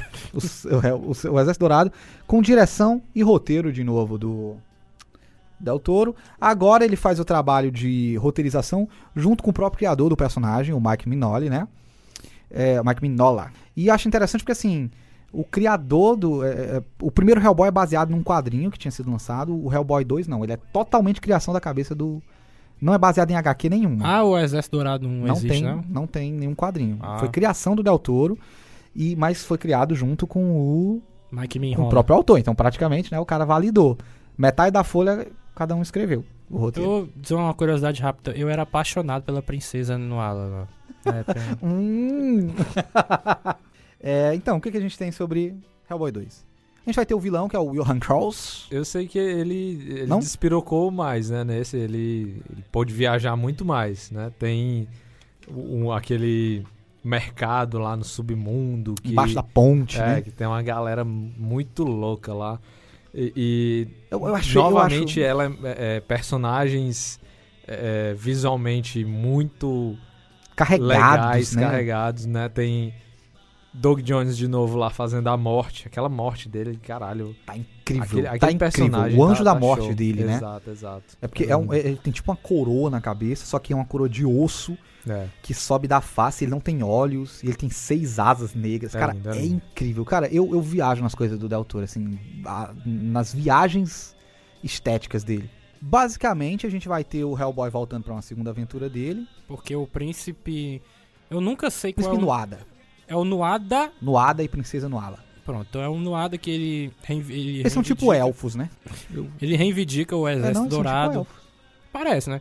Ele reivindica o Exército Dourado, óbvio, pra, sei lá, dominar o mundo. Não O lembro. Exército Dourado, vamos explicar também. Porque o Davi ele fala as coisas pro ouvinte, como se o ouvinte ele, fala- ele reivindica o Exército Dourado. Gente, quem é o Exército Dourado? Porra, se você tá ouvindo o cast do Guilherme Del Toro, você não sabe não- que- o que é, do que, que o filme se trata. Que pariu, o né? Exército Dourado é um exército antigo de máquinas, né? Que segundo as lendas é tipo um exército indestrutível, né? Aham. Porque eles meio que se recon- reconstroem. Mas ele foi desativado, tá lá escondido numa cidade meio que subterrânea, uma espécie de labirinto. E o Príncipe Nuada, que é um. Ele é tipo um príncipe de fadas, ele pertence a uma espécie de fadas que lembra um pouco elfos. É, ele reivindica esse exército porque ele quer, tipo, dominar o mundo. É basicamente isso, né? Um vilão de quadrinho, gente. Quer dominar o mundo. E o Hellboy vai impedir. Basicamente a história é essa. Só que o que eu gosto nesse filme muito é justamente menos a história, porque é uma história bem clichê, mas a loucura visual do Del Toro. Ele mostra as cenas da morte, Tem aquela, planta gigante, né? aquela planta gigante. Que cena linda, gente. Visualmente linda, pode dizer que não é? É muito O- a bonito. planta do Cthulhu. E joga o bebê pra cima e vai atirar na planta. né? É, e o Hellboy fazendo Hellboyzices. E, e as armas dele gigantescas, né? Eu, eu gosto das a armas do pistola dele é irada. Tanto é que no final, né, ele entrega pro cara lá e sai, ele volta. Não, vou ficar com essa aqui. É foda Ele é demais. exagerado, né, mano? Ele gosta de coisa exagerada. E eu acho legal é, nesse filme que ele tira um personagem chato pra caralho do primeiro, que é o John Myers, né? Que é o meio que o parceiro do Hellboy no primeiro filme, né? Que é um ser humano que. Whatever, não leva a lugar nenhum. Até que ele não tá nem no segundo filme. Na época eu fiquei, vale, mas não Mas vai ter. bom, não vai ter o cara do primeiro, não. Eu fiquei assim, tá bom, mas não. É, tá bom. Não fede nem cheira. Pois é. E, e o Hellboy 2 eu acho legal, por exemplo, o Zé Ninguém trouxe pra gente lá o mercado, né? É aquele mercado lá do Star Wars, né? Igualzinho, né? Só Porque tem. tem muita criatura. Tem um bicho, cara, que eu acho bizarro que ele anda. Aí ele tem tipo um bebê no ombro, né? Só que não é um bebê, é um tumor que ganhou vida. Isso é o Vingador do Futuro do Schwarzenegger, né? Que tem um Cara. Chuck na barriga do cara. É um negócio assim, cara. E é nojento. E é uns monstros bizarros. E é tudo ou animatrônico ou. Maquiagem. ou maquiagem. E o Del Toro, assim. Acho que nesse dia ele disse: Ah, pronto, agora eu vou brincar. Aí começou a criar um monte de criatura. Já, cara, Vou endoidar. Tem outro personagem lá também, grandão, que ele. Ele dá um murro, né? Junto com o Hellboy lá e quebra a a mão dele lá. É também. Uma cena massa, né? Nossa, É visualmente bacana. Ele, se eu não me engano, custou 85 milhões, mas ele teve a infelicidade de estrear uma semana antes de O Cavaleiro das Trevas. Ele E. Cavaleiro das Trevas, né, despirocou total na bilheteria, né? E ele lucrou quanto? Cento e pouco, eu não lembro agora. 60 milhões, se eu não me engano. 185, é, por aí.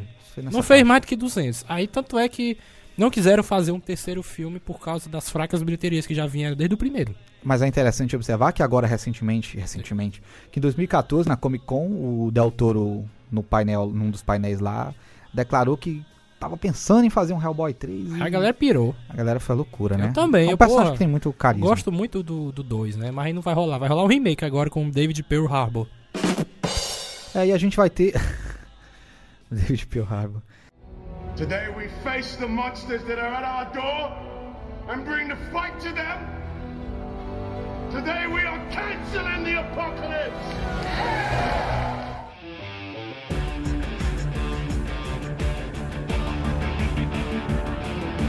A gente vai ter, em sequência, Círculo de Fogo. Círculo de Fogo, Pacific Rim, 2013. filme de 2013. Acho que é o filme Mesmo. que deixa todos os. Filme produzido nos Estados Unidos, Hellboy 2 também, dos Estados Unidos, e o É. Pacific Rim dos Estados Unidos também. Filme que deixa os nerds molhadinhos. Não, é um que filme que é, é é muito foda. controverso, né? Pra mim, é, é- é um dos melhores filmes de. de ação. De. de, de Eita, de Michael Bay se monstro. tremendo todinho agora. Não, Michael Bay passa longe dele. Tá Eu diria, eu diria que Pacific Rim é o que o Transformers queria ser. Com certeza.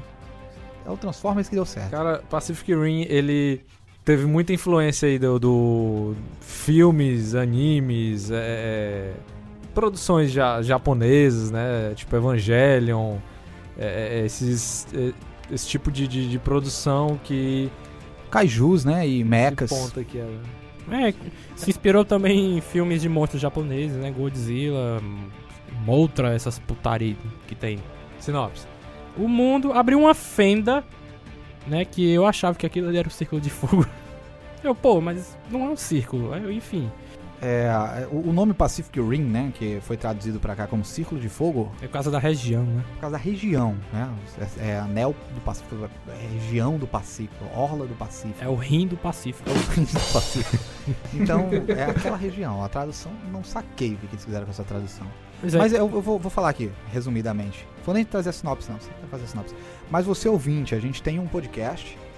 É um episódio, eu não sei se ele, se ele foi lançado Foi. na nova cronologia depois Foi. do Flashpoint. né? Porque.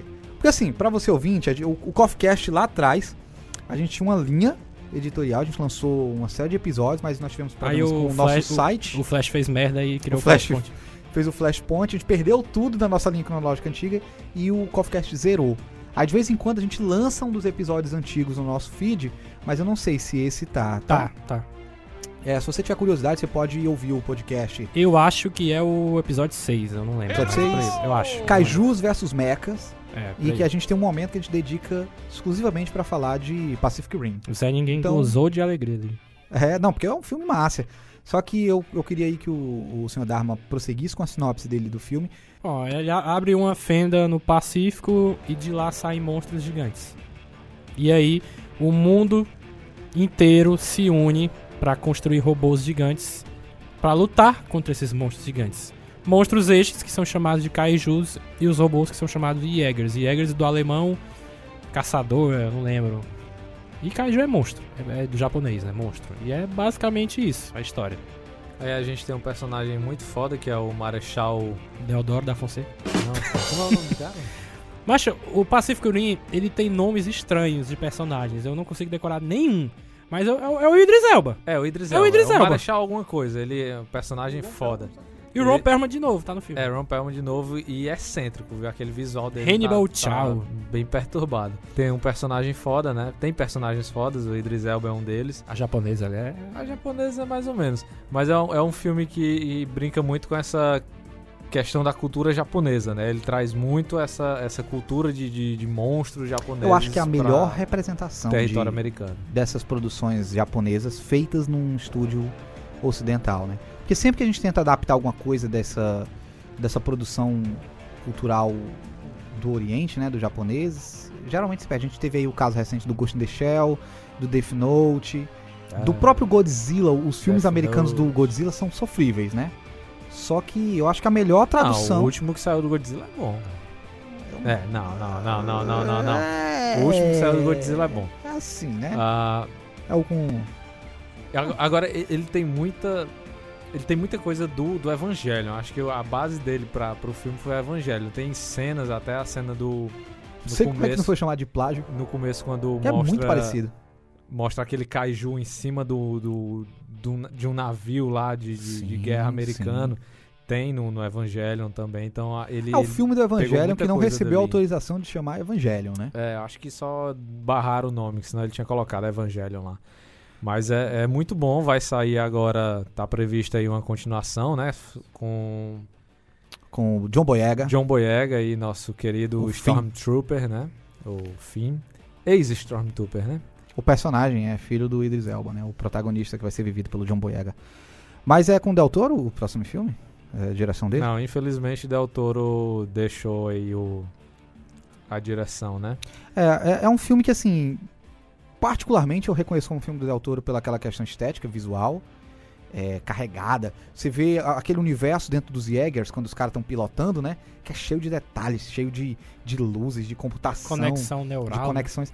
Mas, salvo isso, eu não reconheço muito como um filme do, do Del Toro, não. É bem distante Ele, do que ele ele é tão louco que ele, ele criou a, a cabeça lá do, do Jäger, que é onde a galera fica. Ele criou um, né, o, o cenário real ali pra poder ser gravado aquelas cenas. Quer Então, dizer que aquela cena dentro da cabeça, ele criou um set de filmagens é, no a formato. do Jäger. E os atores filmam dentro da cabeça de um Jäger de verdade. Ai meu Deus do céu, meu sonho. Eu pagava pra poder ficar fingindo que eu tô no Jäger. É, e é ele mexendo com monstros, né? Só que dessa vez o Del Toro resolveu fazer monstros do tamanho de navios, né? A cabeça dos monstros No do tamanho de navios, se tem uma cena que um Jäger pega um navio pra dar uma porrada no verdade. kaiju, É verdade, é verdade. e a cena mais ele foda do filme, Um navio, cara. a cena mais foda do filme, que é nessa cena, quando ele vai pro espaço e sai uma espada do braço estilo Power Rangers e corta o Pterodactyl É monstro. basicamente Power Rangers, é um Megazord. Mas vamos lá. É, pra o ouvinte, resumo de Pacific Rim, é robôs batendo em monstros gigantes. O Acabou. Transformers que deu certo, como foi dito. É. Próximo filme, é, a gente tem bilheteria desse filme? Pacific Rim? Ele custou 190 milhões de dólares e arrecadou 411. Foi um 411 sucesso milhões. mediano. Foi. Não fez 100 milhões nos Estados Unidos e ficou aquela. Não vai ter sequência. Mas o povo chorou e vão, fiz, vão fazer outra agora que vai estrear em março, que é o Pacific Rim Uprising, né? Ficou A Revolta em português. Que merda, mano, de título. É. é o Brasil, BR, traduzindo coisas. Rui, Rui. É o Wizard. Custo da Wizard. Fisk. Se a gente ia ser patrocinado um dia por eles, ó, cancelou Fudeu. agora. Today we face the monsters that are at our door and bring the fight to them. Today we are canceling the apocalypse.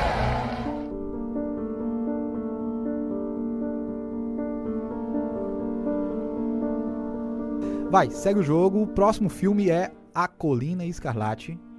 Pular esse filme. Não, cara. Filme de 2015, protagonizado pelo Tom Hiddleston e a. Como é que é o nome da guria? Mia Wach- Wachowski. A Wachowski, né? Jessica Chastain é o Tom Hiddleston. A Jessica Chastain. Charlie Hunnam, que tava no Pacific Rim. É a Mia Wasikowska. É a a Alice, Alice do, do Chapeleiro, né? da- do Alice no País das Maravilhas. A Alice do, Do Tim Tim Burton. E o Tom Hiddleston é o Loki. Né? A gente tem esses dois personagens. Por favor, alguma coisa pra gente sobre Colina Escarlate. É, rapaz, eu lembro mais ou menos desse filme. Deixa eu falar. Porque eu não gostei muito, mas eu sei que ela é escritora, né? E vai parar no casarão. É, o, o seguinte. é, ele tentando voltar pras origens dele do humor, a gente viu que ele foi, fez o Hellboy, ele fez o Pacific Rim, ele tava bem distante da, da- daquele gênero terror início, né, ali do Labirinto Fauno e tal. Então ele tenta voltar pra um drama mais de terror, mais de suspense, Como é considerado no Wikipedia, é horror gótico, né? um horror gótico.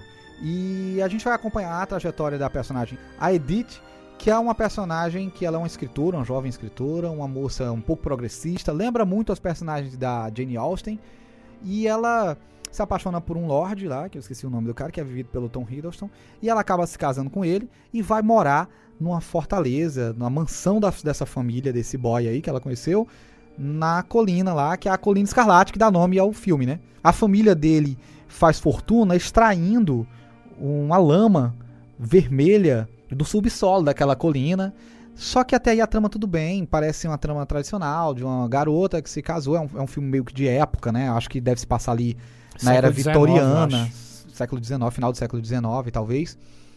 E basicamente até aí parece uma história normal de uma moça que se casou com um lord e o cara parece que tá falindo e ela vai ajudar ele a melhorar. Mas o fato é que começa a ser um filme do Del Toro a partir do momento que a gente tem a introdução de fantasmas, né? Ela tem uma espécie de premonições, ela vê fantasmas. E aqui eu acho que tem o Del Toro falando uma coisa muito legal pra gente, que é o que a gente falou lá no começo, né? Ela é uma escritora e sempre que o pessoal pergunta sobre os livros dela, ela diz assim: "Eu escrevo livros com fantasmas, não livros sobre fantasmas". Eu acho que aí é metalinguagem do Del Toro pro próprio público, né? É ele dizendo: "Gente, meus filmes não são sobre monstros.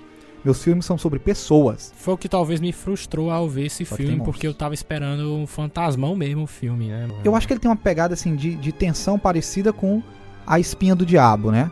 Que é aquele Esse filme do que Diabo é muito melhor. Não, quer dizer, você vai ficando tenso, você vai ficando tenso, mas em momento algum você tem medo. Não é um filme de medo, ele é um filme de tensão.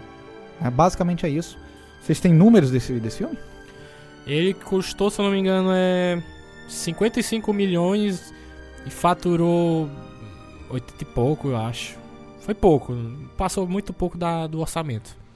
É, foi um filme que não, não, não teve grande expressão. É, eu acredito que o Del Toro ele esperava mais desse filme, né? Porque visualmente o filme é impecável, assim. É, o figurino dos personagens, principalmente da, da protagonista Edith, é muito bonito, a questão dos vestidos e tal. Os fantasmas que ele traz são bem horrendos, assim, são bem Del Toro, são bem grotescos, bem exagerados. Ele é muito primoroso, né, com tudo que ele faz. Assim, ele toma muito cuidado na construção do, do, do mundo e tudo. É, é, a questão do figurino, ele é primoroso com isso. Se eu não me engano, a casa, ele construiu também Sim. a casa por completo. Todos os detalhes da casa ali, a- a- sei lá, um enfeite que tem em cima de uma mesinha, foi tudo coisa dele, né? Lógico que uma equipe por trás, mas ele estava comandando aquilo ali. É, é, então ele criou uma casa para poder ter Filmar. esse ar de, de, de uma casa antiga realmente, Aban- meio que aba- abandonada. abandonada, com um fantasma e tudo. Então, o cara, por mais que seja o filme mais fraco dele, mas é, é- Mais fraco do que o Mutação. Não, é, é, então o segundo mais fraco. Mas ele é um filme que você vê que tem todo um esmero ali na, na produção, na criação. Então tem, tem os seus méritos aí por causa disso. Sim, e eu vou dizer aqui que foi uma tentativa do Del Toro de voltar para esse gênero e eu acho que ele não foi tão bem sucedido, né? Acho que a gente pode seguir então. É, a próxima produção do Del Toro, eu vou mencionar só rapidamente. Em 2016 ele esteve envolvido com a produção do Troll Hunters, né? Caçadores de Troll. Animação que está disponível na Netflix, né? Produção da DreamWorks. É, ele dirigiu dois episódios da série, né? Então a gente tem o no, no Troll Hunters ele acompanha a história do personagem Jim, né? Que descobre que existe todo um mundo de trolls que lutam, trolls do bem, trolls do mal, Aí esses trolls lutam entre si pelo controle do mundo e o garoto em algum momento acaba se transformando num caçador, de Caçador. troll, que é um herói, basicamente. É, um é uma animaçãozinha de criança, assim, super, super bacana. Assisti a temporada, temporada todinha, gostei, inclusive. É, e eu recomendo, recomendo sim. São personagens carismáticos, bem desenvolvidos. E aquilo do Del Toro, de novo, presente, que é criação de mundo. Ele, ele cria, ele cria detalhes, ele cria como é que esses trolls se espalham pelo mundo, como é que é a fisiologia deles, como é que é a sociedade deles, é tudo que, o, que ele gosta de fazer. E visualmente é um show, né? Ele é muito inventivo nos trolls. Tem troll com chifre, troll verde, troll que nasce grama, troll com oito olhos. Ele brinca, ele, ele, ele vai ao delírio produzindo. E é um presente da DreamWorks pra ele, né? Porque ele já trabalhava com as animações da DreamWorks, né? Com produção. Mas, cara, não, vamos entregar isso aqui na mão do Del Toro. Today we face the monsters that are at our door and bring the fight to them. Today we are canceling the apocalypse.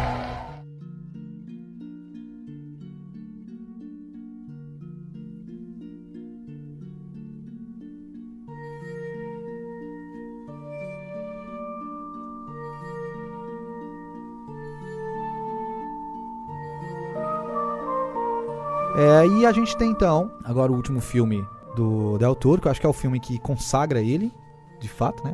Ah, a Forma da Água, né? Que ele já ganhou o prêmio aí de melhor direção, né? No, no Globo de Ouro. E o Nobel da Química, né? Porque ele descobriu a forma da água H2O. Puta que pariu. Ah, pois é, ele ganhou melhor diretor aí no Globo de Ouro, tá Critics Choice uma- Awards também. Pois é, tá arrastando uma porrada de prêmio, é o grande, Favorito aí do Oscar. favorito do Oscar. Ainda vai ter o BAFTA. Aí se ele ganhar, aí pronto. Aí... E pra mim é, é o filme mais. Como é que pode. Sei lá, o filme mais sublime dele, assim. Pra mim eh, tem uma questão de, de metalinguagem também que, que eu achei foda, a questão lá do cinema. É, conta a história de uma mulher chamada Elise. E ela é muda. Ela trabalha num, num órgão do governo americano. E ela tem uma amiga que é a Octavia Spencer fazendo papel de Octavia Spencer. E ela acaba descobrindo que o, o Michael Shannon, o todo-poderoso Zod, ele chega lá com um monstro lá, um bicho anfíbio. E ela acaba se apaixonando por esse bicho anfíbio, né? E, é, contar aqui de forma resumida pra não contar muitos spoilers. Mas essa é a história do filme. É, é, o filme se passa durante a, a, Guerra a Fria. Guerra Fria, né? Então o governo americano é, pega essa criatura para poder estudar, para tentar ter vantagem na, durante essa guerra. É, o outro lado, né? A, a Rússia é, é, tem um agente infiltrado que tenta sabotar para poder, já que eles não, não vão conseguir pegar o monstro, eles tentam pelo menos sabotar, né? Mas o, o que eu acho mais legal, de novo, a criação do mundo, né? Que o- o, Toda a estética dos anos 50 que o Del Toro conseguiu trazer pra esse filme. É, A ele é, ele é muito, também. muito bem ambientado. E, e pra mim, a, a melhor cena do filme é quando o. Vai contar spoiler mesmo? A gente tá contando spoiler faz tempo já. Eu acabei de dizer que não ia ter spoiler, mas tá. Não vai, ter spoiler, vai ter spoiler, cara. Vai, foda-se, vai. Você tá escutando aí, vai ter spoiler. Então, pra mim, a melhor cena do filme é, é quando o. é- Essa criatura. Acho que não- tem nem nome nessa criatura. É o Doug Jones. É o Doug Jones, de novo, né? É- é, ele foge A cena de, A tirando muda, a muda consegue, só pra, pra contextualizar, ela consegue tirar ele de lá da, desse, dessa desse- instalação. dessa instalação governamental lá dos Estados Unidos e leva ele pra casa pra depois tentar levar ele pra um, pra um canal onde ele vai ter acesso ao mar. Só que nisso ela, né, ela tá apaixonada por ele, eles acabam tendo relações sexuais. que, Sim, né, acontece. é massa a explicação, é como é que ela, ela explicando pra Octavia Spencer como é que acontece, né? Eu não, não tenho como explicar aqui porque é todo gestual, já que ela não fala, ela só faz o gestual pra. pra Pegue suas personagem. duas mãos, coloque uma eh, colada na outra e abra a parte dos dedos. É mais ou menos isso aí. Isso abre e sai um negócio daí. É, sai um negócio daí, que é esse Que negócio é- que ela usa pra. Né? É. Pois é. Mas aí, depois disso, ela, ela sai pra trabalhar e ele acaba fugindo. E quando ela vai atrás dele, ele tá dentro do cinema. Ele tá encantado lá, assistindo uma sessão Puta, de velho, cinema. essa cena é muito linda. É muito massa dele. Aí tem toda uma cena em preto e branco dela dançando com ele. Caralho, mano. É, isso aí já é mais pro finalzinho, né? É a mesma cena, não? Não, acho que não. Ah, não, então enfim. Mas pra mim, é essa questão da, da metalinguagem aí, de que o, o- o- os monstros que sempre, né, é, encantaram o cinema, encantaram as pessoas no cinema. Ele tá dentro do cinema encantado com, com um filme. É, é, pra mim é, é muito massa, cara. O Guilherme Del Toro é foda. É, o, não, não tive a oportunidade assim, ainda de assistir A Forma da Água, né? Assim, a descrição que os meninos deram agora me deixa um pouco curioso. Me parece aquilo que o, que o Del Toro fez até aqui, em tudo que a gente escreveu, né? É trabalhar com o bizarro, com o absurdo, com o fantástico, mas conseguir trazer isso para um drama humano, né? No final das contas, trata-se de um romance que ocorre na Segunda Guerra Mundial. A diferença de um romance Guerra tradicional... É, Guerra Fria. É, o, o- a diferença de, um- de um filme normal, por exemplo, de um casal de espiões, por exemplo, é que ele resolve botar esse romance com um monstro anfíbio. Tem mais. Tem como ser mais Del Toro do que isso? Vamos pegar a Guerra Fria, vamos pegar um romance. Peraí, como é que eu vou fazer isso aqui? Eu já sei. Ela vai ter um romance com um homem-peixe. Seria parecido com o que ele queria fazer com o Labirinto do Fauno, que a ideia inicial era um romance da mulher grávida com o Fauno. É, que ia ser bem bizarro. Mas enfim, eu acho que esse é o, o último filme que a gente tem do Del Toro. Eu queria citar aqui que ele teve presente na produção de dois games, né? Silent É o- Hills, que foi cancelado. É Tristemente Death, cancelado. Death Stranding. É, que vai sair, que é o novo do Hideo Kojima, né? Ele Hideo tava Kojima. fazendo Silent Hills, mas cancelaram, aí ele ficou putaço, saiu lá da. Calma, pera, Davi. Ele participou da produção do Death Stranding e está ok. Esse game ele está cotado, tá, sendo, tá, tá, tá ok, tá tudo funcionando. Filme com. É, filme. game com a participação dos atores, o, Norman Reedus e o Mads Mikkelsen. né, o Norman Reedus, que é o Daryl Dixon do The Walking Dead, que tá no Silent Hill, né? Tava. Que tava. E o Mads Mikkelsen, que é o vilão do, do Doutor Hannibal. Estranho. O Hannibal da série Hannibal, vilão do Doutor Estranho e o vilão do Cassino Royale, James Bond. Pois é, Mads Mikkelsen é um cara mais conhecido Só faz também. vilão, né? E a gente vai ter. A gente tinha ele trabalhando também num dos Silent Hills, né? Mas também do Hideo Kojima? Era isso que a gente tava falando. Era, ok. Porque o, o Death Stranding acho que é dele também. Do Kojima. É, por isso, porque ele tava no Silent Hills. Qual era a, a- a empresa? Acho que é a Konami. Konami, né? Aí foi, ele, tipo, chutaram o cara, ele ficou puto, aí ele foi pra Sony. Aí na Sony ele tá fazendo o certo Death Stranding. Então pronto.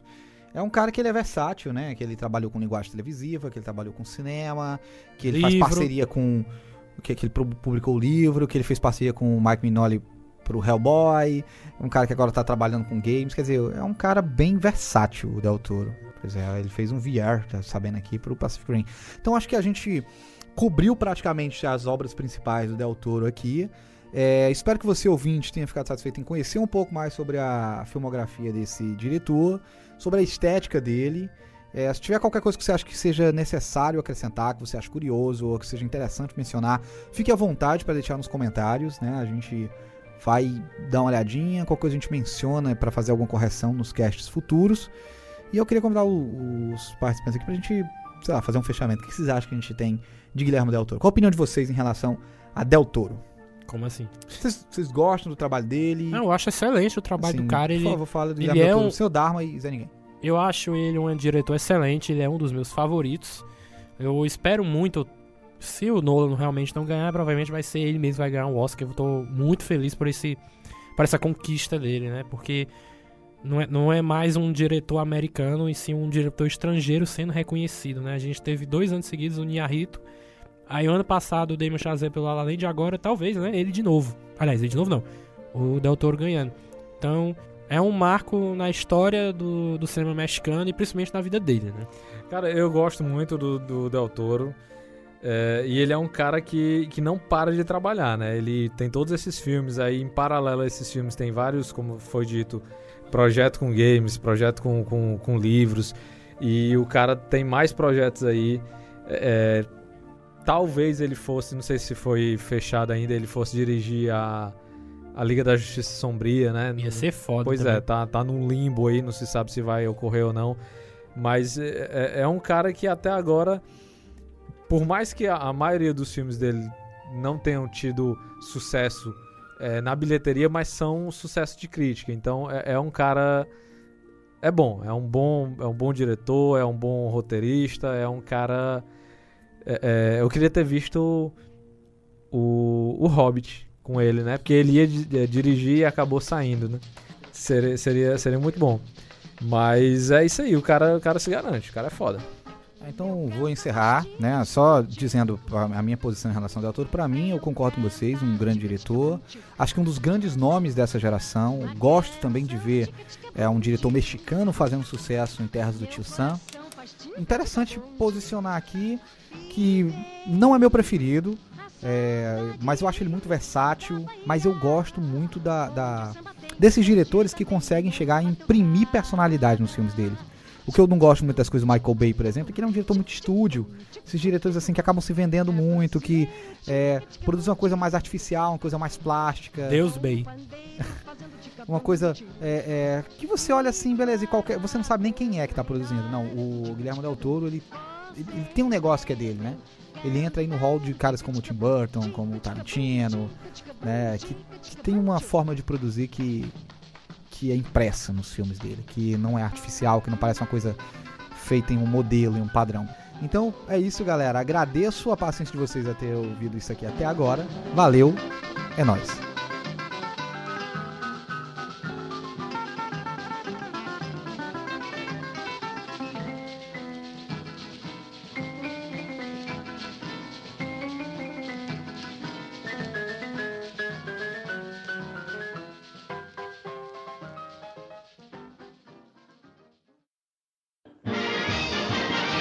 Esse podcast teve edição Davi Cardoso.